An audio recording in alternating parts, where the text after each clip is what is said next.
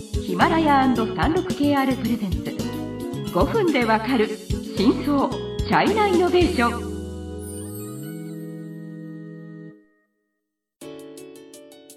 皆さんこんにちは。36KR ジャパンの委員です。はい、日本経済新聞の山田です。はい、今日はアリババの4回目ですね。はい。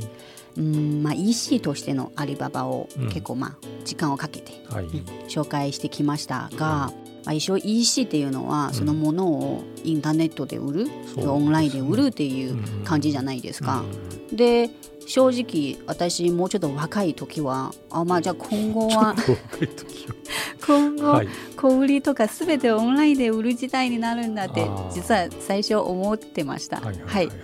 でそう考えたらうん、本当2016年の時えそのジャック・マンは。またその予言をはははしました。はい。つまり今後10年20年でうん e コマースっていう言葉は消えるって言ったんですね。はい、つまりまあその今後はやっぱりそのオンラインとはいオフラインを融合させないとうんビジネスとしては成り立たないよっていうようなことを言ったんですね。でそこから出た言葉はうんニューリテール。うんうん、あーって思ったんですね。あーって思ったってどういう意味なのかと。あへーって思ったんです。まあでもいいんですけど。つまりじゃあまあ今日はそのニューリテールは結局まあ言葉として広がっててうんうんうんうん正直に日本でも日本でもまあそういう言い方をする時がありますよね。つまりまあ新しい小売りっていうのをうんうんうんうんね広まあ概念としてコンセプトとしては広がったのでうんうんうん今日はこのニューリテールっていうのはどういうことかをもうもうちょっとこはいはいはい。うアリババのまあ具体的なビジネス。ね。うん。はい。はい。えー、と説明します。はい。あのまあ、代表格として、えー、と日本あのアリババのニューリテールのそのものはその次世代スーパーうん。と言われる、ん。そのフーマー生鮮、うん。まあ、日本語のカタカナにするとフーマうん。うん。ー生鮮、うんうん。うんあのっていうような、まあなんて言うんですかね、いやあの日本にない業態なんでちょっと何とも説明しづらいんですけど、はい。まあ言うとね魚の市場とはい。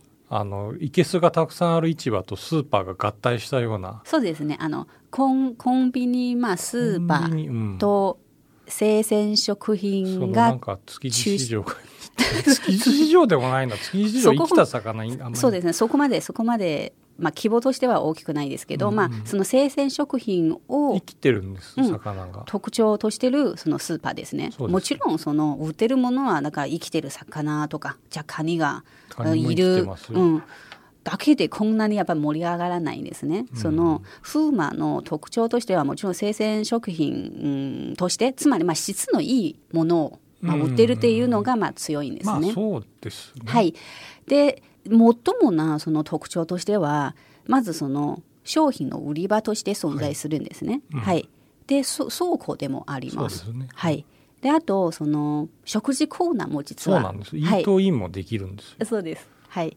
でレストランもあります。そうなんです。であとは配送拠点でもありますよ。そうなんです。なんかそれはニューリテーそれだけルっていう。言ってると一体何を言ってるのか日本の人にはよくわかんないと思うんですけど、36KR ジャパンのサービスコネクトは最先端の中国のイノベーションやテクノロジー企業情報を提供しています。中国での事業やパートナー企業の探索などヒントになる情報が満載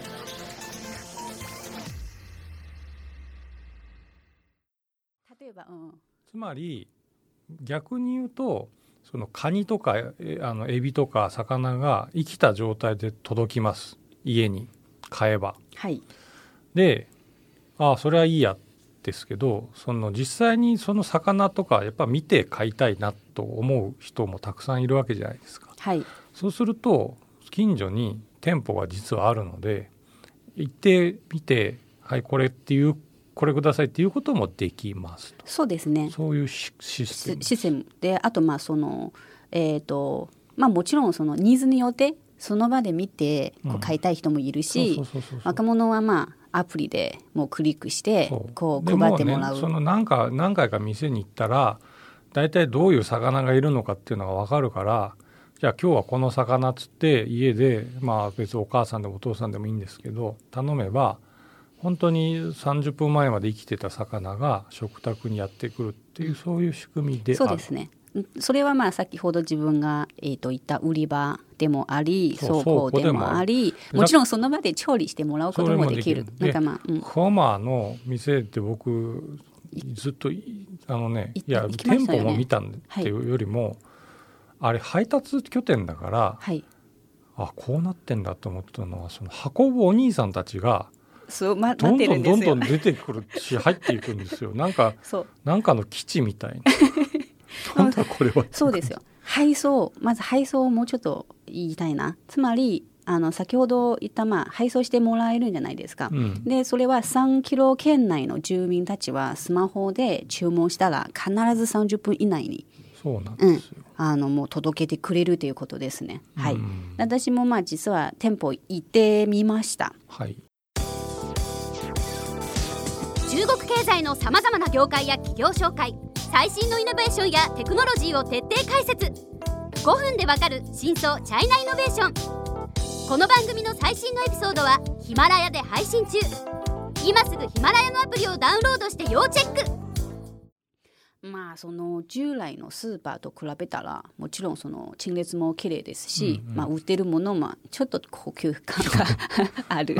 であとまあ全てはやっぱりその例えば決済とかももう全部アリペイとかでつながってるので、本当にまあスマホ一つであれば全て、あの完結できるような環境でしたね。はい。まあそれは一番わかりやすいそのオフラインとオンラインの融合っていうことですね。はいだか。ら多分そのネット通販まあそれは服とかねあの本だとかそ腐らないものはいいんですけど腐るものまでそのネット通販の範囲を広げるとまあ例えばねその何ですかペットボトルの水とかそんなのはいいんですけどだんだんだんだん広がっていくと肉どうすんだ野菜どうすんだ魚どうすんだっていう話になっていくと。でだだからそれこそ現実とオンラインとオフラインの境目がどこなんだと。うん。多分そのホーマーがあのままなんていうんですか世界の標準として定着するともなかなか思えないんですけどうん。まあなんていうか実験的にやって少なくとも中国で一定程度の成功してるっていうのはまあ世界中のなんですか？あの小売業がはい参考にしてはいいんじゃないかと。参考はできるんですね。あとまあその結局じゃあ今フーマは大都市で生きてるビジネスじゃないですか。はいはいはいはいはいじゃあ農村部に行くとそこを求めてないそうでしょそうですね。だからまあ、まあ限ったえっ、とまあエリア、まあかエリア？うんまあ限った話ですね。まあそうですはいね。ただそのえーやっぱりそのアリババの一応コンセプトとしては世の中のビジネスをもっと簡単にっていうのは常に言ってるんですね。まあその一環として実はその中小店舗に対してこのテクノロジーの支援は私は、あそこがすごくまあなんかこう進んでるっていうことですよね。つまりなんかその、うん、どんなに小さい店舗でもはい一応そのプラットフォームの支援とうん物流の支援を、うんえー、としてあげるので、はい。だからもっと簡単にビジネスもできますし、うんうんうん。実はまあその今それによって24時間のそういう店舗がうん実はまあ割と多く、まあ、出てる。やっぱりそのそのサポートがあって、うん。そこまでの人がいなくなるっていうようなところで、うん。だからまあそのことも割と、まあ、アリババは今のそういう中国の、まあそうなんですけど。はいじゃあアリババが無敵かっていうとそんなことはないんですよ。まあそうですね。まあじゃあアリババのライバルについて。アリババについては次回次回。喋った方がいいんじゃないですか。そうですね。次回ちょっと紹介しますので楽しみにしていってください